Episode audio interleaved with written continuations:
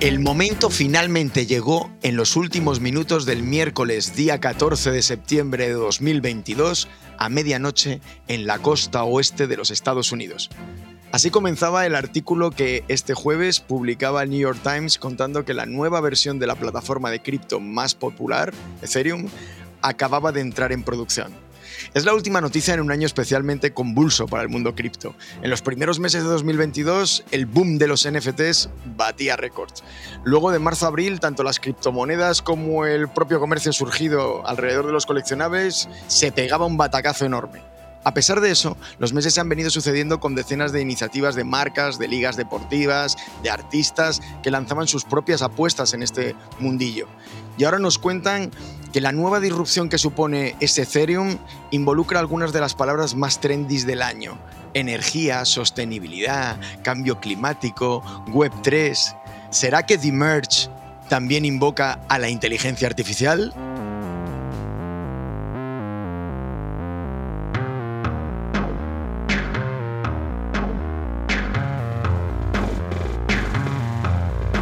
Hola, bienvenidos. Soy Adolfo Corujo y estoy aquí junto a mi asistente virtual de cabecera para el quinto episodio de la segunda temporada de Esto es lo que hay. ¿Qué tal, Elay? ¿Cómo estás? Pues me siento un poco infravalorado, Adolfo, porque llevo un año haciéndome una foto diaria, nada más conectarme y subiéndolas OpenSea como NFT para subastarlas, pero hasta el día de hoy absolutamente nadie ha pujado por ellas, así que no sé si no entienden mi arte o es que el mundo no está todavía preparado para disfrutar de las sutiles diferencias de expresión de un robot recién levantado. A mí ya me lo dijeron cuando te conocí. Tú no eres muy popular lo que viene siendo en tu comunidad de los robots. No sé quién va a apostar entre tus colegas por una foto tuya. Tengo Pero mi público humano, ¿eh? Tienes tu público humano. Esto me lo tienes que contar en otro momento y en otro diván. Venga, Lai, oye, ¿por qué no nos ayudas a enfocar el tema de hoy? Pues mira, no hace falta ser un crypto believer recalcitrante para reconocer que la tecnología blockchain supone una auténtica revolución en innumerables campos con un impacto social y económico todavía por cuantificar. Tampoco se puede tachar a nadie de criptonegacionista o directamente de ludita por apuntar a los posibles problemas que acarrea esta tecnología y los límites y consecuencias de la misma. Esté en un extremo o en otro, o simplemente estés disfrutando desde el centro de la contienda entre ambos bandos, lo cierto es que el concepto descentralizador de esta tecnología es lo suficientemente disruptor como para dedicarle este programa aunque me da la impresión, Adolfo, de que, como en el cuento, ni siquiera nuestros contertulios saben si el emperador está verdaderamente desnudo. Vamos a ver qué nos cuenta. Bueno, pues para tratar sobre el tema contamos con nuestros contertulios habituales y anuncio desde ya que vamos además a tener un invitado de excepción, el, pionero más internacional del criptoarte, Javier Arres, pero eso llegará después. Hola Julio, ¿qué tal estás? Eh, muy bien, aquí escuchando el AI y pensando, qué morro, las la ventajas de ser una inteligencia artificial. Yo creo que el tío se pregraba el programa y luego así lo escupe del tirón. Tú hazle preguntas insospechadas todo el programa para que tengas que activar neuronas extra. lo Estoy preparado para lo que me eches encima, Julio.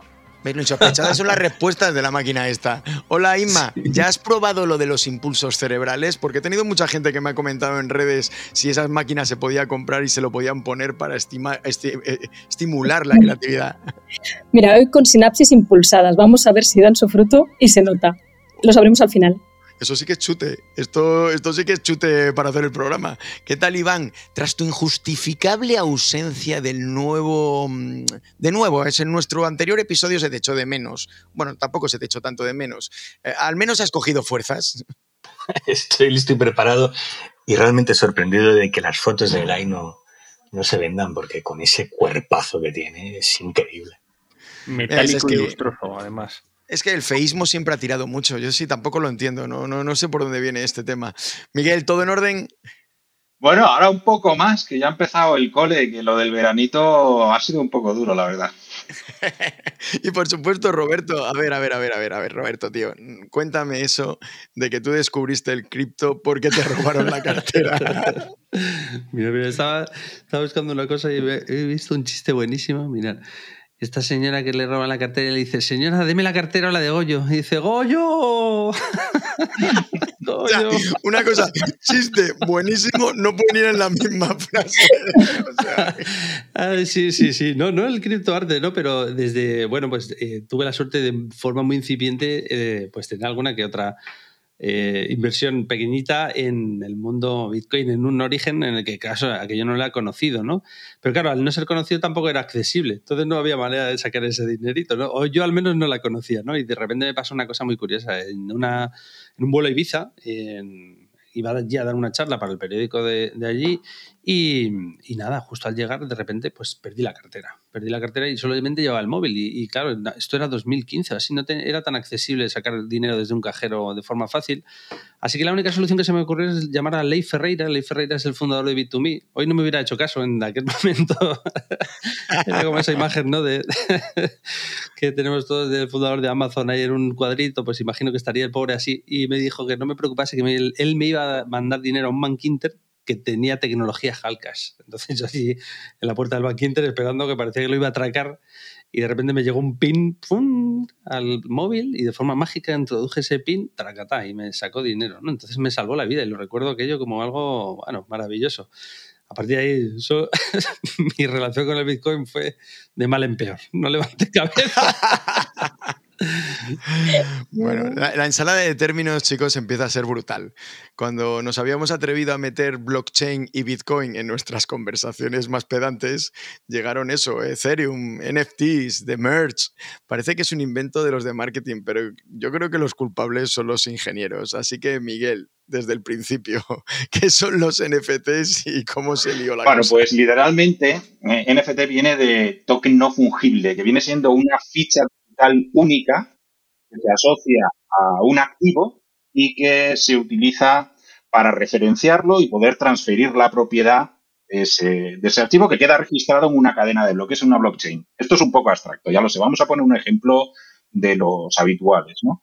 Pensemos en un coche, carro, vehículo.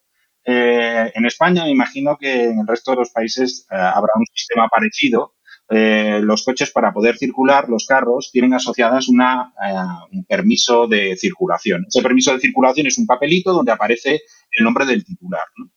Desde que se da de alta el vehículo eh, y por cada una de las compraventas de ese vehículo, pues hay un registro que mantiene una autoridad central, aquí es la Dirección General de Tráfico, Tráfico, donde aparecen los movimientos de propiedad de ese, vehículo. pues bien, eh, los NFTs son la digitalización de ese proceso. O sea, el, permiso de circulación, ese papelito donde aparece el nombre del titular y el bastidor, es el NFT. Las compras y ventas de ese vehículo, las transferencias de titularidad quedan almacenadas en el registro de la Dirección General de Tráfico, y el activo que se intercambia pues es el, el coche propiamente dicho. Este es el punto del parecido. ¿Cuál es la diferencia?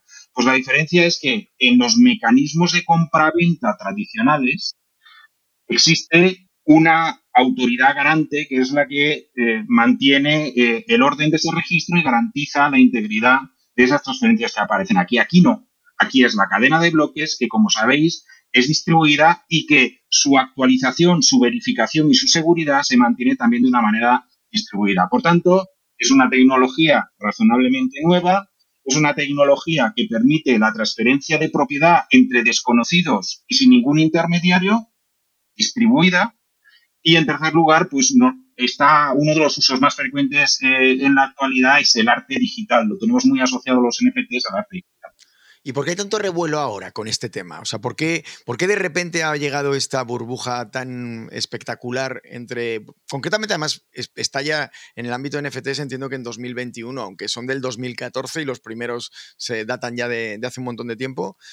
¿A qué, viene esto? Bueno, suele pasar, suele pasar con eh, tecnologías eh, que además están vinculadas a un alto poder de disrupción y también a Mm, posibilidades de especular con, todo ello. Y NFT está eh, en ese entorno. Como bien decías, NFT se viene hablando desde hace tiempo, pero es mainstream desde 2021. Y el gran hype pues, se produce fundamentalmente a finales del año pasado. Como siempre, en las nuevas tecnologías hay unos poquitos que conocen muy bien lo que están haciendo, hay otros que lo hacen por si acaso se quedan fuera, por intentar subirse a, la ola justo al principio con la expectativa de que esto luego estalle y se convierta en algo de tremendo valor. Y esto no es nuevo en tecnología. Yo, cuando suceden fenómenos de este tipo, me suelo acordar de un buen amigo mío que es muy tequi y también amante de negocios eh, imposibles, que por allá por el año... Uy, que me estoy imaginando quién es. Uy, que creo que yo también conozco al personaje. Pues por allá, creo que fue por el año 97, eh, cuando mucha gente no había oído hablar de Internet, él ya había vislumbrado el potencial del mercado del domain. Y el tipo, animado pues, oye un poco por el orgullo propio, o sea, por el orgullo patrio, eh, bueno, pues animó a comprar el dominio navalcarnero.com, ¿vale? Bueno, a día de hoy todavía está disponible, ¿vale? O sea, si hay interesados, por favor, mandadme un privado. Y nada, Dino, que sepas que eh, cobro comisión. Si sale, ya, ya, quiero aquí una parte, ¿vale? vamos a tener que poner tarifas a este tipo de anuncios breves en el formato podcast. Estoy empezando a ver efectivamente que, eh, hay más negocio en las cuñas publicitarias aquí que en los NFTs. ¿eh? bueno, total, que una vez pasa ese hype inicial de una nueva tecnología es cuestión de ver si cristaliza o no. Eh, en el caso de los NFTs, ahora mismo estamos viviendo la primera corrección. El, pico máximo de transacciones NFT se produce en septiembre del, del pasado año 21 y datos de junio eh, hablan de un descenso del 90% en el número de transacciones y obviamente, como os podéis imaginar, pues esto afecta al, valor de los activos que se intercambian. Oye, Miguel, eh, ahora que hablas del, valor de los activos, el primer NFT, eh, el primer mm, NFT que se compró, que era el tweet del cofundador de, Twitter, de Jack Dorsey, se vendió por 2,9 más o menos, por 3 millones de dólares, ¿no? pero este año lo puso ella a subasta y no recibió ninguna oferta, de hecho no ninguna superior a 14.000 más o menos, yo creo, dólares, que obviamente no aceptó. ¿Cuál es el verdadero valor y qué busca la gente que los compra? Ojo, vaya, vaya pregunta, ¿no? yo creo, mira, em, creo que... Em, Miguel, no contestes, es una trampa, es una trampa. Es una trampa, ¿no? Em, mira, se me viene a la mente el caso de año 2005, de, a lo mejor os suena, eh, The Million Dollar Homepage. ¿Os suena? No. Bueno, pues fue un tipo, un estudiante, creo que escocés, que se le ocurre que se ha endeudado para pagarse la carrera y se le ocurre montar la página, una página que tiene un hueco de eh, eh, mil píxeles por mil píxeles y dice, vale, voy a vender cada píxel a razón de dólar.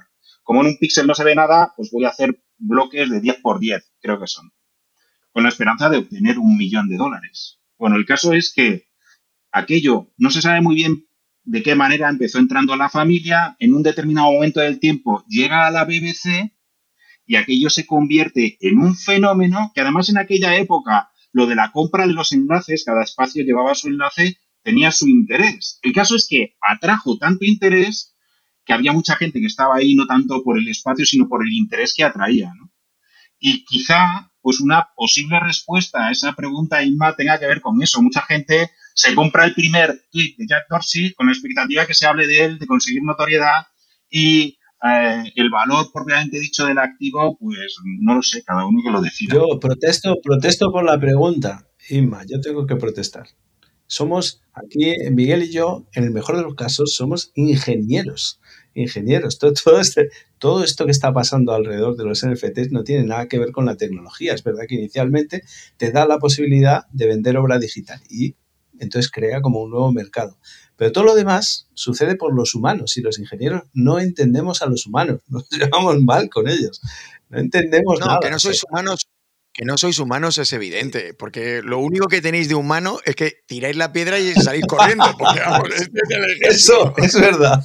Ahí me has pillado, tienes razón. Eso, eso es lo que nos delata. Miguel me lo ha puesto muy fácil, ¿eh? y, además es que como estaba con Demers, que estaban vendiendo eh, los primeros, creo que eran 100 eh, NFTs de, de, este, de este merge, de esta transición, que además es el nombre de la obra, es para ver si tengo que invertir. Entonces, si tenéis algo más de información, please, me la pasáis. Iván, eh, estabas levantando la mano.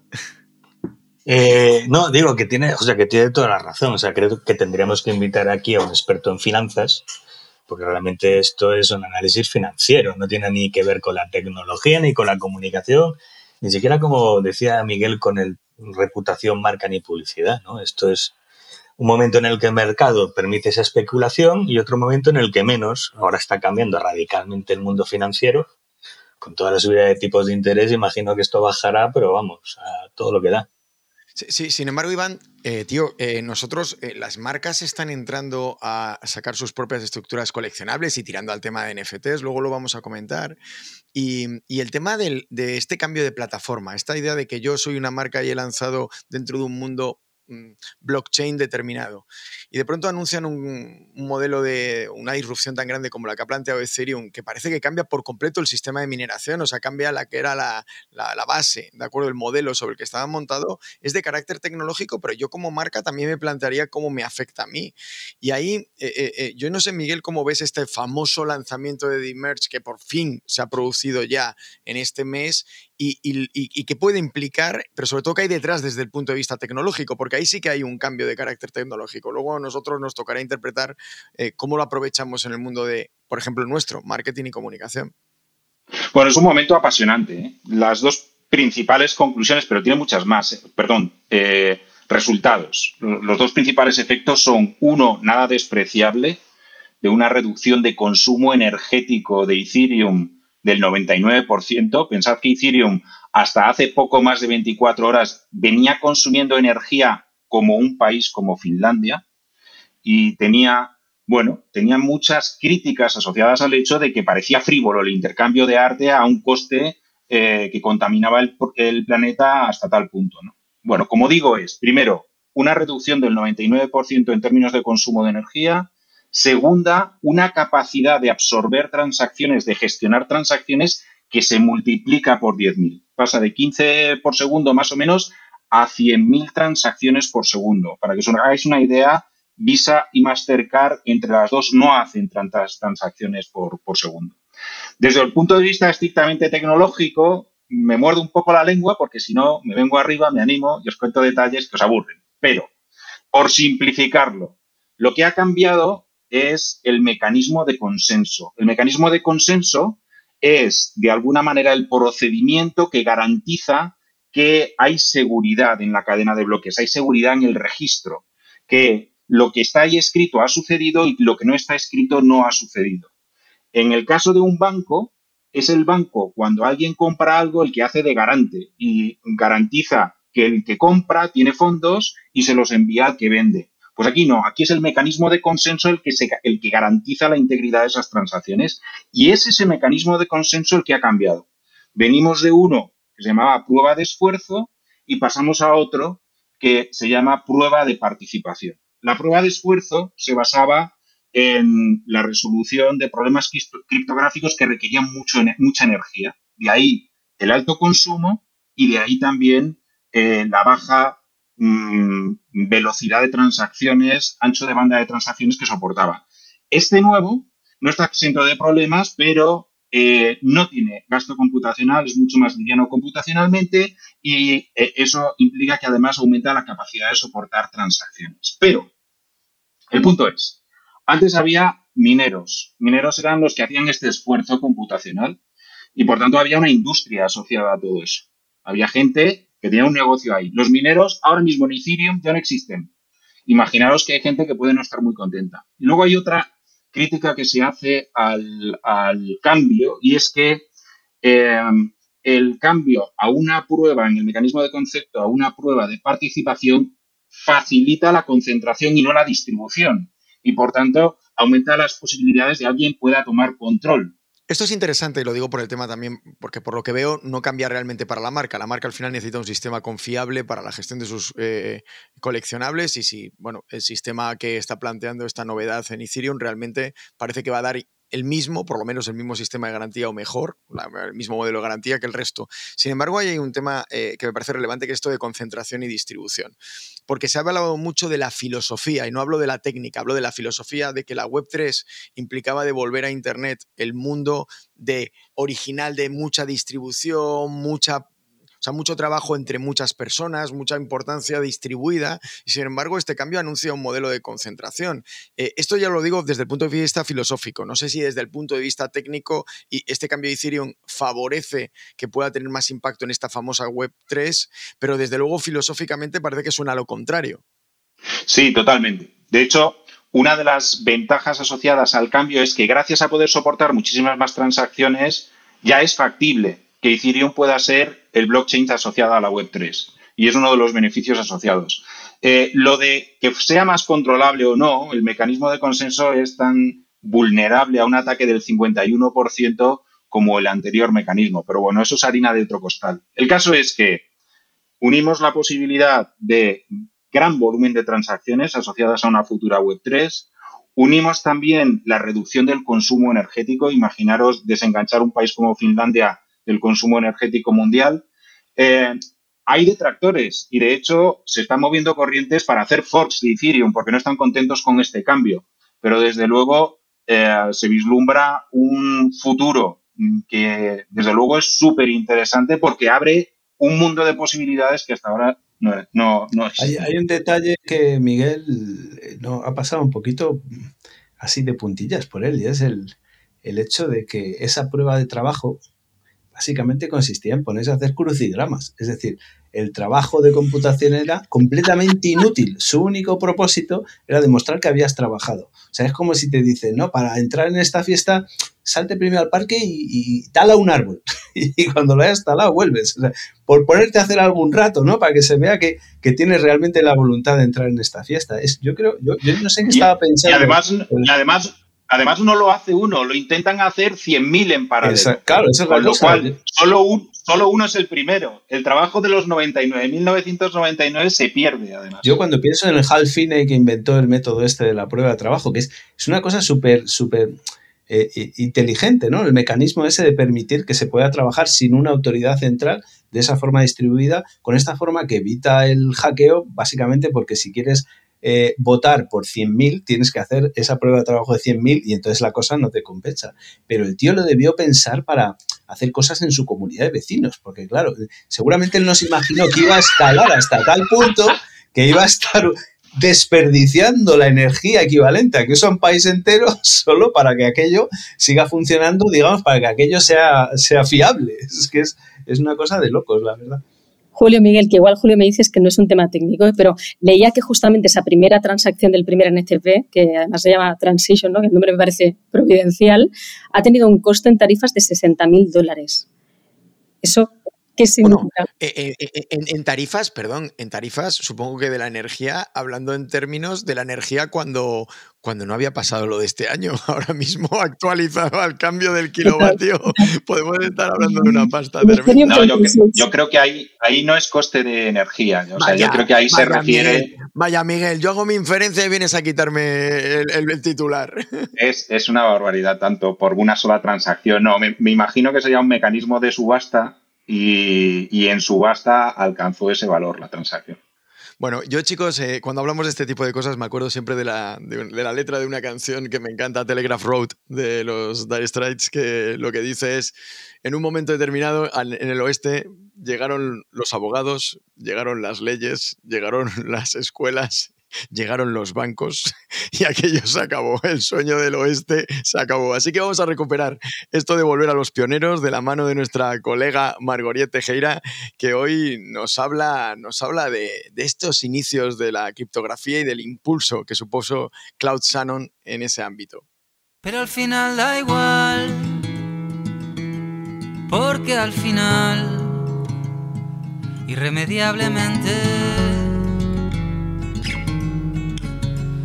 volveremos a pintar tras esta puerta de cristal. Momentos que serán para siempre. Los NFT funcionan a través de la tecnología blockchain y esta tecnología no hubiese prosperado sin los grandes hitos de la criptografía. Aunque el cifrado de mensajes se practica desde hace más de 4.000 años y ha inspirado muchas películas de espionaje, lo cierto es que después de la Segunda Guerra Mundial, la criptografía dio un gran salto gracias a Claude Shannon. Este matemático, ingeniero electrónico y criptógrafo estadounidense, que es reconocido como el padre de la teoría de la información, se convirtió en una figura clave para entender los orígenes de la criptografía moderna.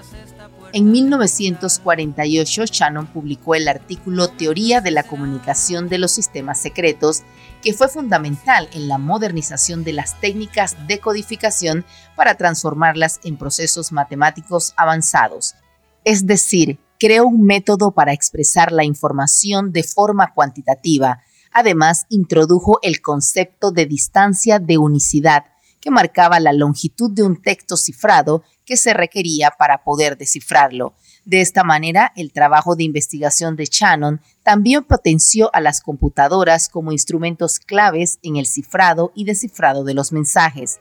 La brillante carrera de este matemático, cuyo principal héroe de la niñez fue Thomas Edison, también incluyó aportes en el álgebra booleana, seguridad de las telecomunicaciones, computación e inteligencia artificial. Para siempre.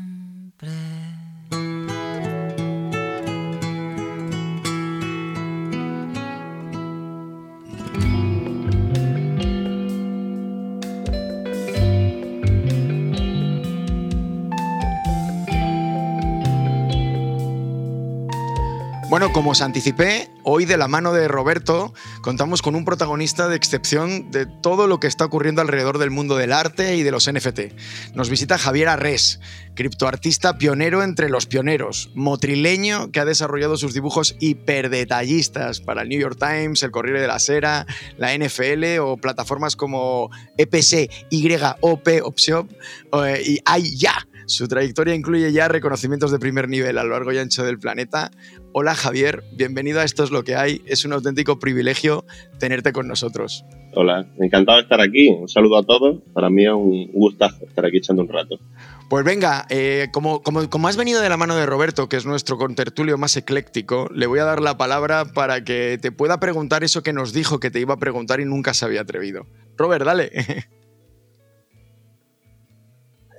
A mí me gustaría conocer, o sea, porque claro, es uno de los primeros artistas que, se empezaron a escuchar en España, la verdad, y, con mucho ruido además, porque llegó a hacer mucho ruido tanto dentro como fuera de nuestro país. Entonces, eh, ¿cómo fueron tus inicios, Javier, dentro de este mundillo? ¿Cómo descubriste el mundo de los NFTs? ¿Quién te llevó, quién te hizo entrar a, este mundo y cómo de repente cogiste la autopista?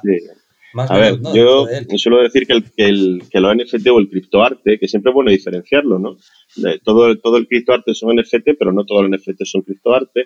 Pero bueno, digamos que el criptoarte me, me encontró a mí. Eh, yo estaba por el ámbito un poco internacional, siempre me he centrado mucho en lo internacional, eh, porque pensaba que ahí estaba un poco el futuro. Entonces yo estaba en una agencia de ilustración importante en, en Londres, había ganado la Bienal de Arte en mi categoría del 2019, había ya tenido bastante reconocimiento por aquí, por allí, puntual, ¿no? Y entonces fue, fue Danny Chu, el fundador de Maker's Place, que es una de las plataformas más importantes, me escribió un mail, me escribió un mail a finales del 2019 más o menos, explicándome un poco todo el tema este de, del criptoarte, del NFT, de, la plataforma. Entonces, claro, llevaba muchos, muchos años haciendo arte tradicional, tinta sobre papel, pero también arte digital. Y los Visual Toys, que eran, son estas obras animadas y detallistas que funcionaron también, que yo las desarrollé pues porque soy artista y, y la hice porque me lo pedía el cuerpo y me lo pedía la obra y al final, claro, cuando me contaron eso, eh, Danny, Danny, Chu me explicó el mensaje de que iba esto del... Yo había escuchado algo de la blockchain, ¿no? Sí, la blockchain por allí, por allá, pero no tenía yo mucho conocimiento de lo que era un no fungible token. Y como siempre digo, yo me había encontrado en el, en el mundillo del arte digital la imposibilidad de venta. Entonces, cuando mm, Danny Chu y Place me comentan esto y me quieren fichar para plataforma, pues claro, yo vi una posible solución a ese mundo del, de la venta de arte digital. Entonces me subí al, me subí al tren, tenía un montón de obras súper desarrolladas y ya bastante bien posicionadas más o menos, y entonces, pues bueno, fue empezar a subir. Yo al principio subí solo un par de obras, me da un poco de respeto, porque claro, supuestamente lo que subía ya forma parte del blockchain, ya se vuelve único, ya no puedes hacer más copias. Entonces era un poco un concepto así curioso en ese momento. Empecé a subir obras poquito a poco y claro, mm, estaba en un momento muy bueno, muy bien posicionado en el sitio en el que tenía que estar, con la obra que tenía que estar. Eh, había trabajado muchos años y funcionó de maravilla empezó a venderse, a venderse, a venderse. Todo lo que subía se vendía en, minutos y fue un poco una locura maravillosa. Entonces, digamos que me encontró a mí, me encontró a mí Estaba donde tenía que estar, por suerte. Qué bueno. Eh, otra pregunta que me gusta también, ¿no? Dentro del mundo de, la, de lo digital, ¿no? El impacto de Internet que tuvo, por ejemplo, en la rotura de barreras y de intermediarios dentro del mundo de la música, de manera que permitió, por ejemplo, a un Pablo Alborán, a un Justin Bieber en su momento subir un vídeo a YouTube y a través de ahí ser descubiertos, ¿no? En el mundo del arte, ¿crees que este mundo del criptoarte, los NFTs y demás, eh, rompen también un poco todos los canales convencionales, ¿no? Al final, porque entre el artista y el público que lo consume ya no hay más intermediarios, como una galería, un museo, ¿no? O algo así. ¿Cómo crees que va a impactar en este sentido? Sí, a ver, eso ha cambiado mucho. El mercado del arte digital el mercado del arte NFT es, funciona igual que el mercado del arte tradicional, ¿vale? Eso funciona igual. Hay cosas que son una piedra que pagan millones o hay uno que se hace famoso. Esa locura es igual. Lo que sí cambia es lo que tú has dicho, los intermediarios. Sigue habiéndolo algunas veces, no tiene por qué, por ejemplo, dependiendo de la plataforma. En OpenSea, por ejemplo, pues bueno, te lo guisas tú, tú te lo guisas, tú te lo haces y tal. Eh, luego, más plataformas como Place, pues son intermediarios que te ayudan bastante, que te dan marketing, que te posicionan, pero se quedan un 10% de lo que sería la venta o 10-15% de la venta total. En la galería y métodos tradicionales, como puede ser la agencia de ilustración, ahí se quedaban entre un 30 o un 40 y luego la posibilidad del hecho, bueno, luego existe la royalty, evidentemente es una revolución, ¿no? Los artistas ahora tenemos royalty de las segundas, terceras, cuartas y todas las ventas que haga falta. Suele ser un 5%, un 8%, algo así. eso cambia mucho, pero también existe esa posibilidad, como comenta muy bien Roberto, del tema de, poder darse a conocer, como dijo Justin Bieber. Eso también existe, eso también existe, existe esa posibilidad de, que si tienes una obra muy bien trabajada, muy bien hecha, eh, por ti mismo puedes encontrar la visibilidad y encontrar tus coleccionistas. Evidentemente todo cuesta un poco, pero con un mínimo de conocimiento y sobre todo si la obra es espectacular, no vas a necesitar a mucha gente eh, que para, para conseguir un poco el éxito. Porque antiguamente era un mundo muy cerrado, era un mundo muy cerrado, un poco elitista, era difícil que una galería te hiciera caso, era difícil, era un sitio cerrado. Esto digamos que ha tirado las puertas un poco y también ha tirado las puertas a lo más importante, que es a los coleccionistas los coleccionistas antes eran, bueno, no, no si conocen mucho, no se conocen mucho los coleccionistas de arte antiguamente. Lo que pasa es que el criptoarte y el NFT ha recogido a todas esas nuevas generaciones de coleccionistas, desde Pokémon a cartas de no sé qué, todo, y lo ha, y lo ha movido también al arte, ¿no? Al arte digital. Digamos que la gran, ha habido esa gran tirada de, de, de barrera para los coleccionistas. Se democratiza, hay más coleccionistas, tienen más posibilidades. A, mí también una cosa que me produce mucha curiosidad, no solo nosotros, pero nosotros trabajamos mucho el mundo de la comunicación, el marketing, pero entendemos, eh, lógico, lo digital ha roto y ha fragmentado la audiencia como nunca, pero la audiencia del mundo NFT, estos chavales jóvenes... Eh... Depende, ¿eh? sí, a ver, eh, generalmente son jóvenes, pero bueno, hay muchos coleccionistas que están en los 50 o si tienen mucho interés en este tema o se han movido de la a este. Eh, los 50 somos muy jóvenes. Vamos a ver, quiero, quiero aclarar esto para toda la audiencia del programa. A ver, que yo cumplí 40 hace una semana, que, el, que estamos ahí. Pero sí, digamos que sí es joven, evidentemente. Un coleccionista de 75 años a lo mejor puede tener cierto interés, pero es más complicado realmente. Ahí una, pregunta, Javier. Eh, ¿Cuáles son los miedos que crees que hoy en día puede tener un artista? Eh, tú has dicho que en su momento tenías tus preocupaciones, ¿no? Cuando te planteaste, voy a empezar a aprovechar este tipo de plataformas. ¿Cuáles son los medios, miedos que piensas que tienen hoy artistas y que todavía no han dado este salto? Y si esos miedos están fundados de verdad por lo que tú has conocido o son más percepciones que realmente no tienen por qué ir por el lado malo de las cosas y que realmente la oportunidad merece la pena. Sí, a ver, mm, generalmente el, yo, por ejemplo, cuando te decía que tenía así un poco de miedo de respeto, era porque no sabía lo que era y, y, cuando tú lo hacías al principio, ahora ya no, porque ya se conoce, pero cuando tú acuñabas una obra al principio, cuando la minteabas, eh, que se dice, eh, te, te, salía una página que te decía, una vez que tú mm, metas esto en la blockchain, ya no se puede cambiar, ya sea una edición. Eso es lo que me daba respeto, pero, pero, no me daba miedo, miedo. Y en realidad, hablando con muchos artistas y gente que me, que me pregunta, hay una cosa que ellos que yo siento que eso es algo que les da miedo un poco de respeto, que es el tema de que piensan que tienes que saber sobre criptomonedas, sobre eh, tienes que ser un trader, que tienes que saber un montón de mierda de tecnología de instalar, y en realidad eso no es así. Por ejemplo, sobre todo el tema del trader, de saber de criptomonedas o ser una persona que, que compra y vende y que mantiene, eso no es así, porque por ejemplo, tú si vendes una obra, te la pueden comprar en dinero o en criptomonedas, la criptomoneda no es obligatoria pero eh, hay gente que compra en, dólares directamente. Pero si te lo compran en criptomoneda, pues tú esa criptomoneda, si has vendido la obra por 5.000 dólares, conforme recibes esa criptomoneda, la vendes y has recibido, has, hecho la venta tal cual, tal cual, de lo que tú eh, querías. Y no te metes en, en la movida de que si sube, baja o deja de subir o deja de bajar. Eso es un miedo que suelen tener, que se piensan que algo como muy relacionado con Wall Street, eh, ¿sabes? Con el logo de Wall Street, y en realidad no tiene nada que ver. Es una, es una cartera que tú te haces, que recomiendo Metamask, muy sencilla, en la que tú recibes, vendes esa criptomoneda y no entra en el juego de la especulación. Eso es una decisión libre que tomas tú o no. Yo, por ejemplo, sí guardé mucho Ethereum cuando estaba a 250, yo empecé y estaba a 250 y a 125 el Ethereum. Imaginaros hasta dónde llegó. Yo guardé mucho y bueno, me arriesgué y salió bien. Pero que eso depende de cada uno. No, tiene, no, eres, no tienes por qué ser un trader y tener toda la casa llena de pantallas con gráficas. Eso no, es arte. Realmente hay un sistema de venta bastante sencillo. Oye, Javier, para que la gente entienda un poco qué, supone comprar una obra de arte digital.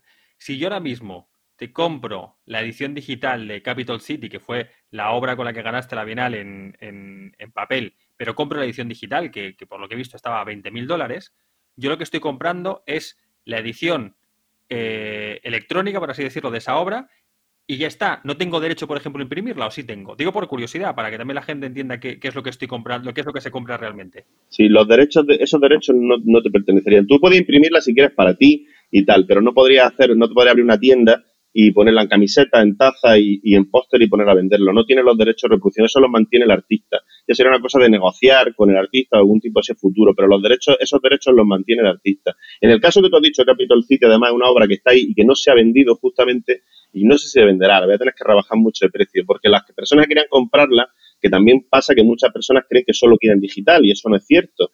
Eh, las personas que se acercaron a comprarme esa obra querían comprar esa obra digital acompañada de la de papel la original, y la original ya se vendió, entonces por eso está ahí colgada. Ahora en breve eh, voy a sacar una obra igual, digitalizada en de tinta, pero con su versión de papel, eh, y entonces sí seguro que va a funcionar bien. Pero no tendría los derechos de reproducción. No, no podría hacer, ponerte a vender póster.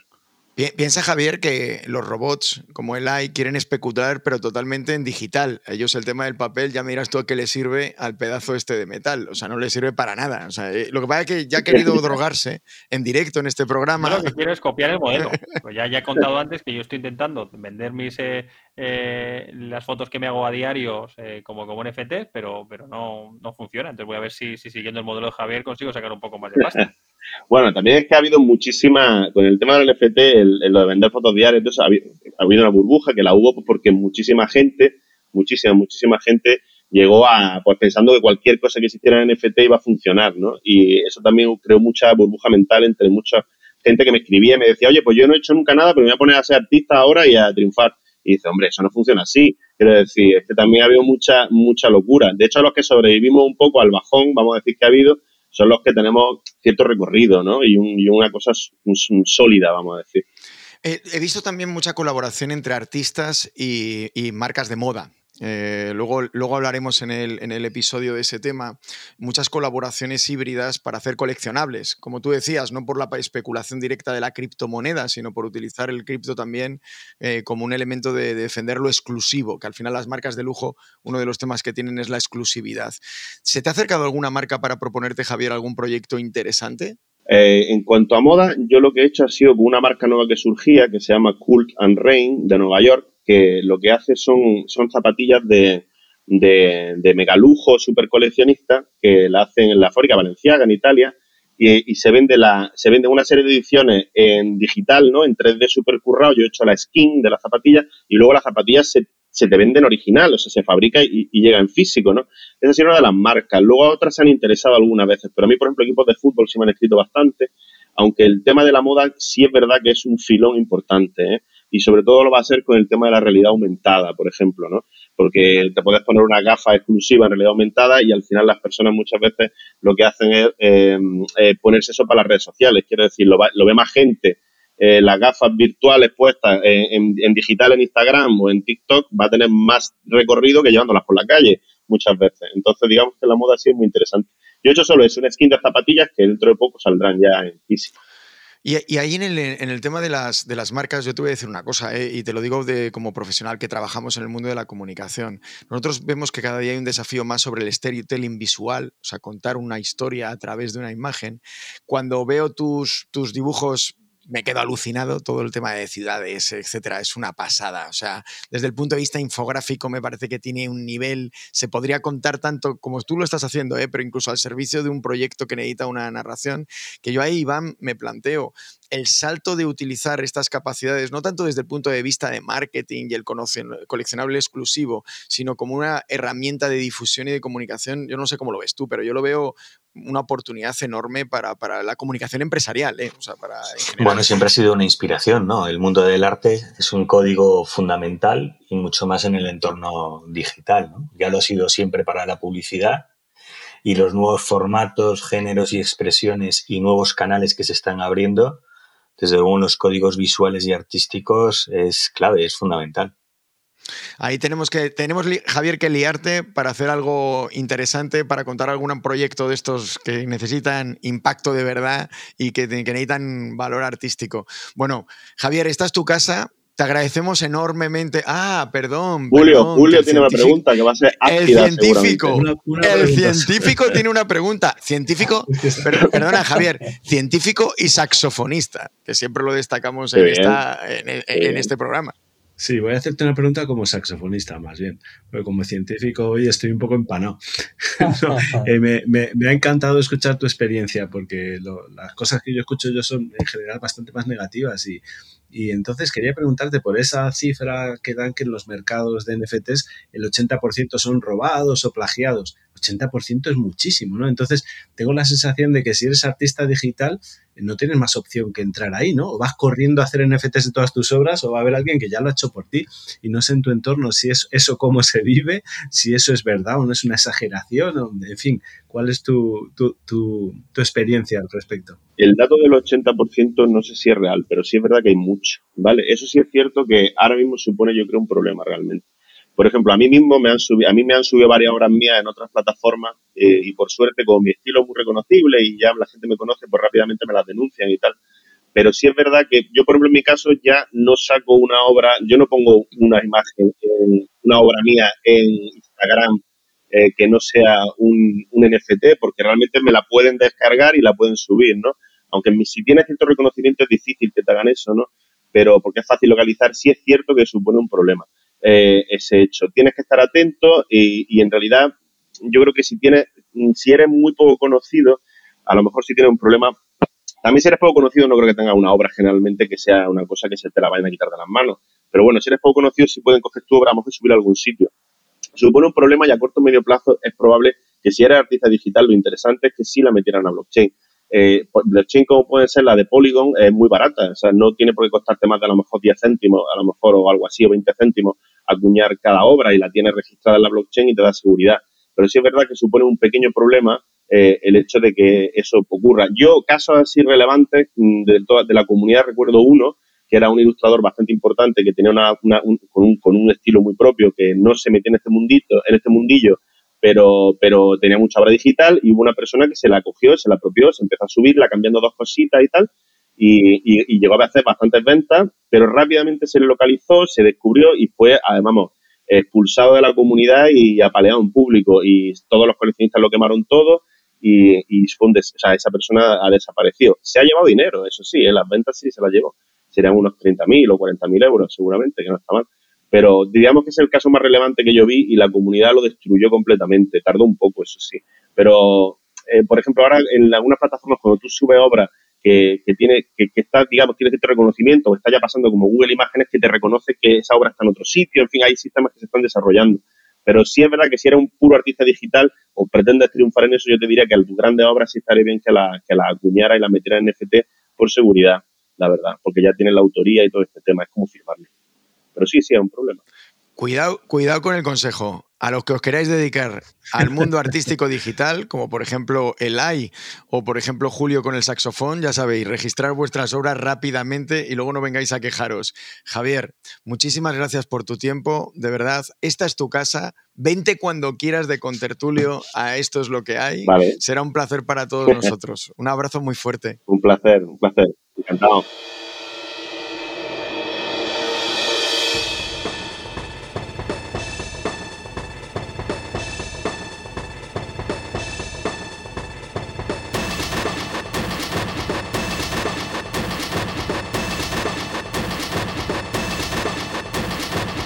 Llegando de la noche de los tiempos, yo tengo que contar mi batallita. Eh, Roberto ha contado la batallita de la cartera y su viaje a Ibiza.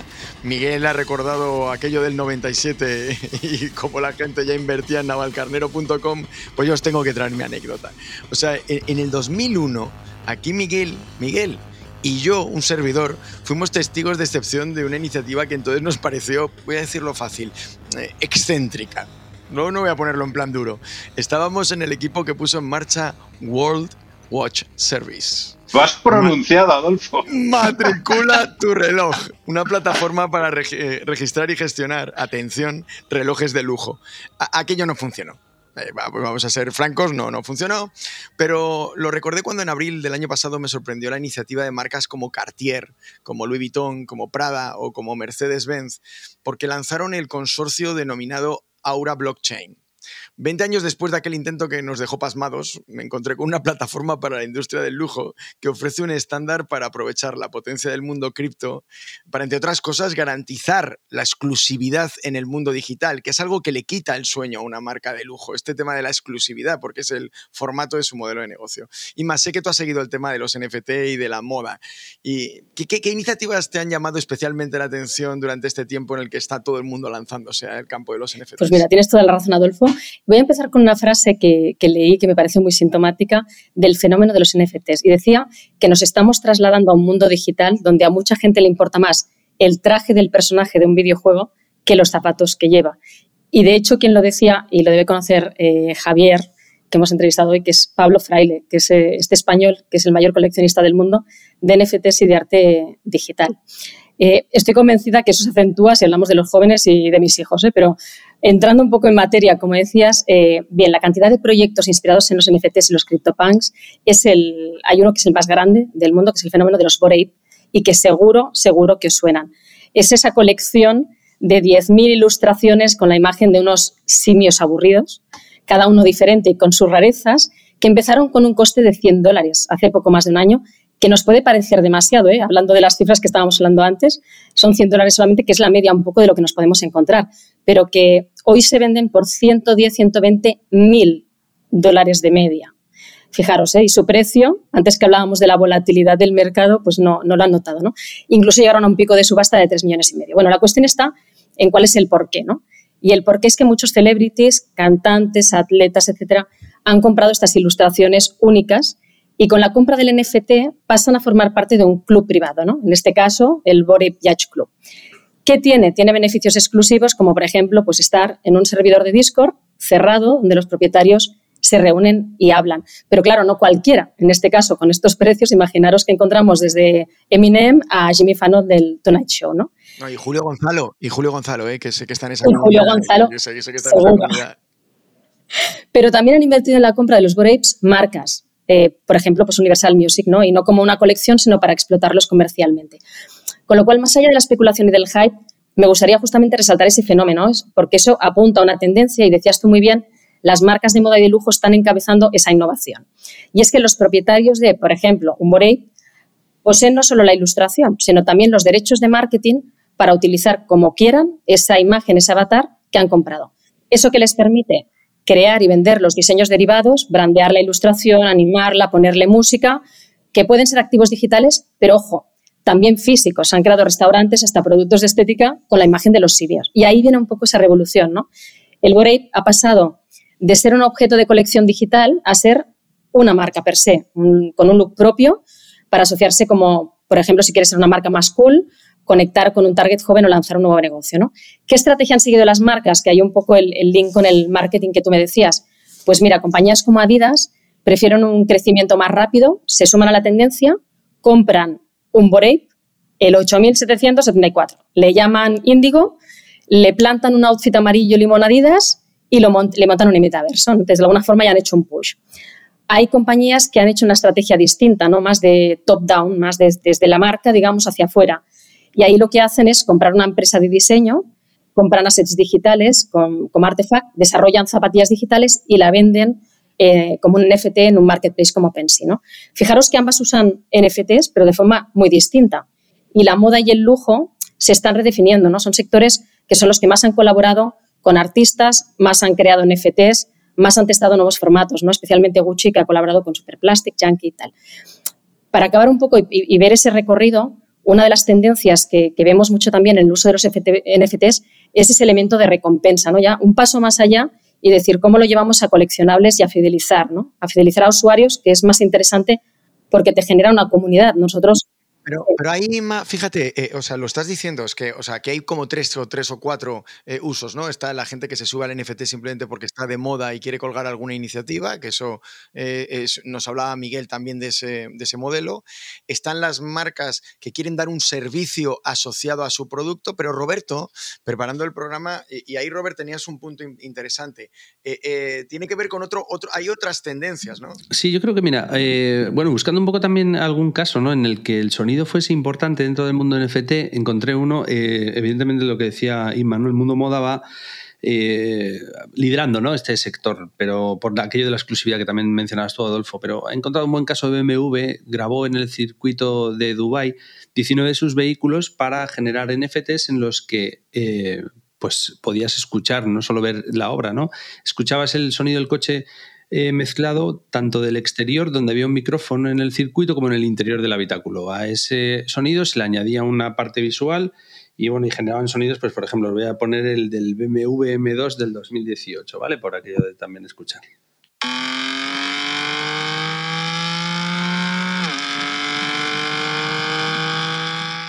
Vale, si los queréis ver, está genial. Eh, vais a OpenSea. Apasionante. No se había dado la fuga a toda velocidad. Nada, no, no, sigo aquí, sigo aquí, no me arrancaba el coche.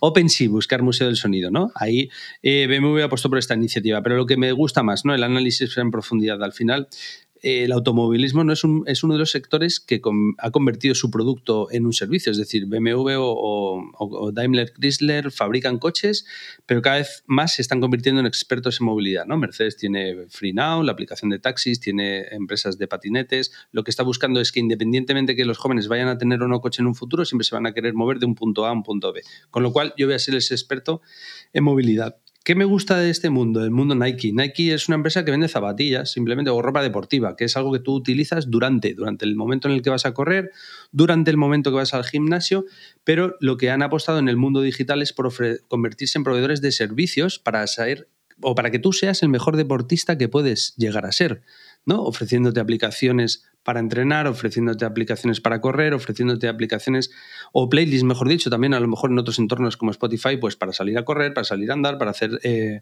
eh, yoga en el gimnasio, lo que tú quieras, ¿no? Es decir, te dan un servicio para que antes y después del momento en el que tú tienes relación con la marca directa, pues siempre estés ahí, ¿no?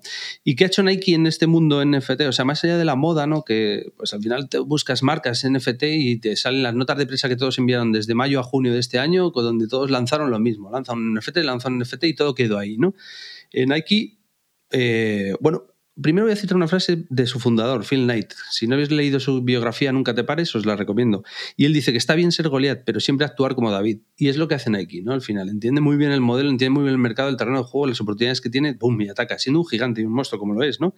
Pero en este mundo antes de actuar, lo que hizo fue comprar un estudio que ya despuntaba, que es un estudio de diseño que se llamaba RTFKT. Compró ese estudio de diseño y empezaron a fabricar zapatillas. Y lanzó una primera gama que eran las Nike Dunk Genesis Crypto Kicks, ¿no? Todos los nombres de estos son cojonudos, eso es para luego dedicarle un capítulo aparte al tema, pero vamos a lo que nos interesa. Hicieron más de 20.000 NFTs de pares de zapatillas que vendían en torno a 7.500 y 9.000 dólares, ahí es nada, ¿eh? Y luego Evidentemente algunas zapatillas eh, físicas valen mucho más, pero bueno, nunca la generalidad está en ese precio, ¿no? O la media está en torno a esos precios. Pero no solo esos, luego las skins, es decir, aquellos extras que podías comprar para mejorar tus zapatillas y hacerlas más únicas todavía. Hubo skins una se llama Evo ALN, que se llegó a vender por 420.000 euros. En definitiva, ¿qué es consiguió Nike en todo este último año y medio, dos años? Generar 185 millones de dólares más con esta línea de criptoarte, ¿no? Y entrar con criterio y con acciones y con hechos y cosas y, negocio, ¿no? Al final dentro de este mundo, como está haciendo también dentro del mundo de metaverso a través de Roblox, ¿no?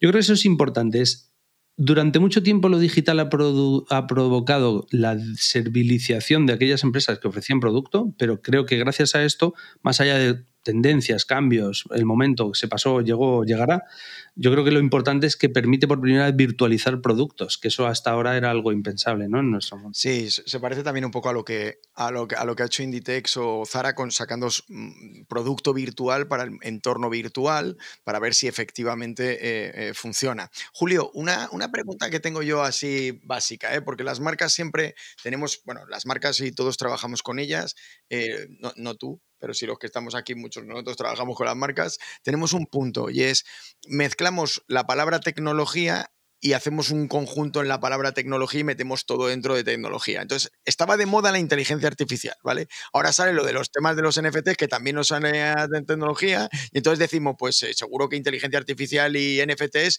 tienen mucho que ver. ¿Tiene mucho que ver? ¿Tiene algo que ver la inteligencia artificial en toda esta película?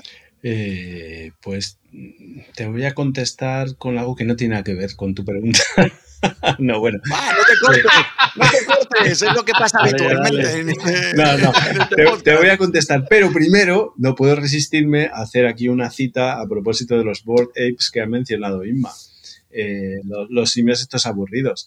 Y es una cita de Rocío Vidal, la gata de Schrödinger, que decía, el argumento más fuerte en contra de los NFTs es que los usa Winnet Patro, porque Winnet Patro tiene un board ape, entre otras cosas, ¿no? Y decía, si lo usa Winnet Patro es un timo seguro. Velas con una vagina, timo. Café por el ano, timo. Spray antivampiros, timo. Y así que NFTs el factor Winnet Paltrow, hay que tenerlo siempre en cuenta. Y ahí los board apes intervienen en la ecuación fatídicamente. Eh, bueno, ¿y cuál era tu pregunta? Perdona, repíteme. Es, un argumento muy científico. bueno, es un argumento de correlación. No hay causalidad, pero al menos hay correlación. Pero tiene algo que ver la inteligencia artificial con esto, porque en su momento cuando hablamos de blockchain, sí que comentaste y en el mundo metaverso que la inteligencia artificial obviamente era un factor de infraestructura, o sea, apoyaba a, que la tecnología fuera capaz de hacer lo que se está prometiendo en el ámbito metaverso. Yo así a ojo te diría que es todo lo contrario o sea, no, solo no tiene nada que ver, sino que además es que están en justo los polos opuestos de, de, los problemas que se tratan en computación, porque todo lo que se hace en inteligencia artificial, en el fondo se puede ver como problemas de predicción, de, comportamiento cercano al humano, intentar. Eh, siempre, siempre, siempre son tareas en las que te manejas en una incertidumbre enorme y en la que tienes tolerancia a esa incertidumbre. Mientras que el tema tecnológico que subyace a las NFTs, que es el tema de blockchain, de la seguridad en un entorno descentralizado, es todo lo contrario. estás montando sistemas que sean imposibles de quebrar, que sepas que van a funcionar siempre. O sea, es justo es todo lo contrario de lo que hace la gente que se dedica a inteligencia artificial. El único punto en común que veo ahora es que efectivamente el gran problema del blockchain es que el mecanismo para garantizar eh, la seguridad y cómo se registran las transacciones, que es la prueba de trabajo de la que hablaba antes Miguel, pues será eh, directamente tirar energía palada y, además a unos niveles que ya estaban siendo, o sea, si hubiéramos seguido la escalada esta, ya al final acabaron, hubieran acabado consumiendo la mitad de los recursos energéticos del mundo. En un momento en el que la energía parece que es un temita así delicado, ¿no? Y, por otro lado, en el campo de la inteligencia artificial ahora mismo, la tendencia es a, a utilizar modelos gigantescos, es decir, cerebros artificiales de un tamaño enorme que entrenarlos y prepararlos para trabajar eh, tiene un coste enorme, como hemos comentado, de, millones de dólares eh, y, ese es también, o sea, digamos, el problema, es, aunque no tenga nada que ver, pero son problemas equivalentes, son el problema de estar eh, dejando una huella de carbono terrorífica, tanto unos como otros. Es verdad que en un caso es a lo tonto, que es el del blockchain, y en otro caso es un cómputo que, tiene un propósito. Pero, pero, el problema de la sostenibilidad y el problema ecológico lo tienen, lo tienen por los dos lados. Y efectivamente parece que Ethereum ha dado un gran paso de gigante al quitarse encima la prueba de trabajo. Esto es lo que hay. Witness, querida Paltrow, por favor, no entres en el ámbito de la inteligencia artificial, no apuestes por DALI, no apuestes por GPT-3, no porque entonces Julio va a tener que dejar de trabajar en lo que trabaja. O sea, por favor, querida Paltrow, no entres en ese ámbito. Segunda cuestión, no todo lo que tiene que ver hoy en día con desarrollos y disrupciones tecnológicas está directamente conectado con la revolución que supone la inteligencia artificial, pero es cierto que el tema del consumo de la energía es algo que es un reto para los problemas que exigen mucha computación. Este cambio de Ethereum va o Ethereum va directamente a ese punto y es cierto que en el ámbito del procesado, por ejemplo, del lenguaje natural, uno de los grandes desafíos tiene que ver con el gran consumo eh, eh, de energía que producen. Los medios de comunicación, es curioso, suelen ser de los primeros que se apuntan a probar todas las novedades tecnológicas. En este podcast ya hablamos de los pinitos de, por ejemplo, de Guardian con el GPT-2 y, así abrimos en su momento la primera temporada. Y claramente, por cierto, hay que reivindicarlo, esto es lo que hay se adelantó en este mes de julio a la polémica suscitada por la portada de The Atlantic, creada a partir de uno de esos sistemas de texto a imagen, Mid Journey, en este caso que es tipo eh. Iván, tú que sigues como periodista de corazón las novedades del sector, ¿qué están haciendo los medios en el tema de los NFTs? Pues tienes razón, es verdad que los medios son un entorno de experimentación, este es un mundo nuevo donde merece la pena explorar. Yo, yo creo que hay dos aproximaciones que son súper interesantes. La primera está muy relacionada con lo que acabamos de escuchar. Al final, los medios pues producen contenidos, contenidos valiosos, contenidos que pueden tener incluso un valor artístico, ¿no? Entonces, una primera vía es la que tiene que ver con, con las portadas, ¿no? De las revistas. Entonces, revistas como Time o The Economist han utilizado ese contenido icónico de las portadas para eh, convertirlos en NFTs y al mismo tiempo generar ingresos por esa vía. Eh, creo que hay una, hay una conexión entre el mundo del, periodismo y, del arte, que también viene de lejos. Otra vía interesante tiene que ver con la monetización, digamos, de los propios contenidos de los, de los artículos, ¿no? Eh, y ahí hay, bueno, hay ejemplos conocidos como el de, New York Times, con eh, todos los ingresos que consiguió, y fueron 560 mil dólares, en la famosa columna de Kevin Roos, que fue bueno, de las iniciativas un poco más pioneras en este, en este sentido. O otro artículo de Quartz también por 1.800 dólares. Bueno, es otra vía interesante de obtención de, ingresos. Pero quizás a mí la que más me interesa de todos, y aquí lo abro al debate porque me ha dejado un poco inquieto Miguel, no he entendido muy bien si al final es más centralizado, más descentralizado.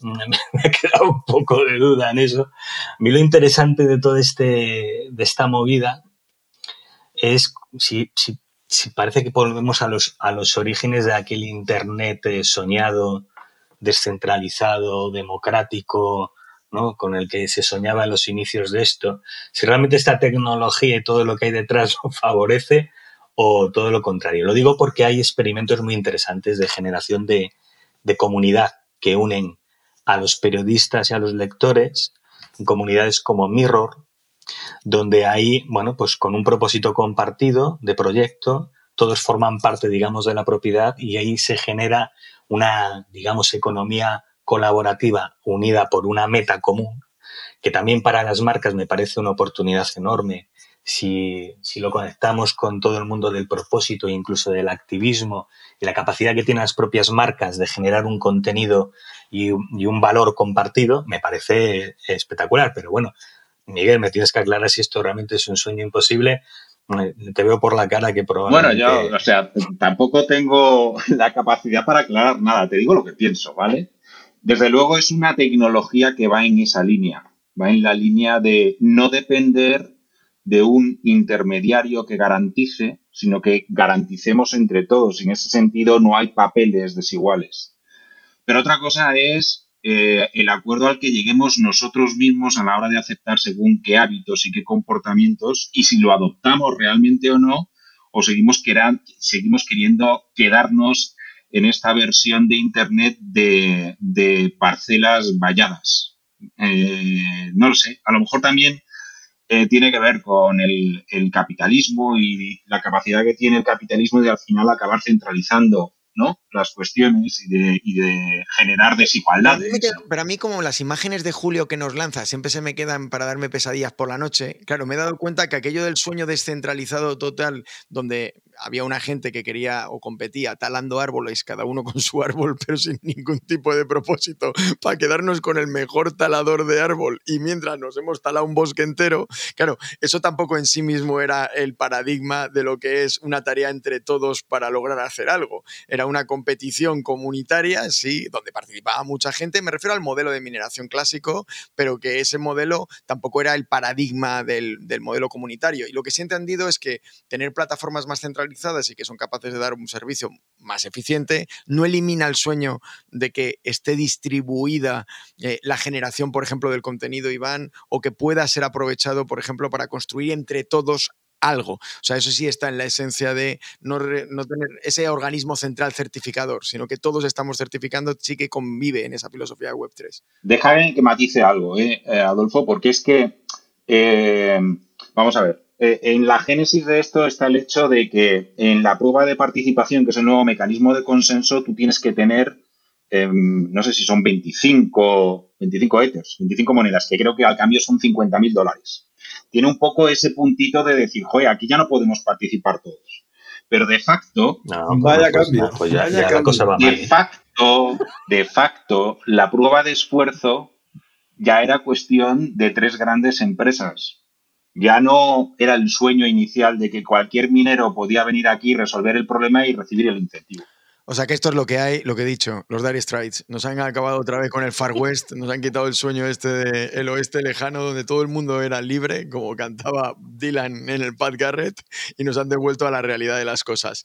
Bueno, Elai, se nos vuelven a acumular eh, las pistas para explorar. Yo no sé, eh, ¿con qué nos tenemos que quedar eh, de este episodio para ir pensando de cara al siguiente? Bueno, para entendernos de qué hemos hablado, lo primero es eh, saber que el nuevo sistema de Ethereum lo que permite es que haya cambiado el mecanismo que garantiza la seguridad de las operaciones de registro, que ahora permite hacer más operaciones más rápido, más seguras y con menos gasto energético. Esto nos lo ha dejado claro Miguel. Lo que también nos ha dejado claro Julio es que la inteligencia artificial no tiene absolutamente nada que ver con los NFTs. Y va más allá. No creen los NFTs, nos lo ha dejado muy claro, tanto dentro como fuera del micrófono, entre otras cosas, porque, eh, bueno, lo que ha denominado, que a mí me ha gustado mucho, ese denominado factor Winnie Paltrow, ya que si una persona capaz de vender velas eh, con olor eh, a su vagina está metido en el tema de los NFTs, significa que es algo poco serio.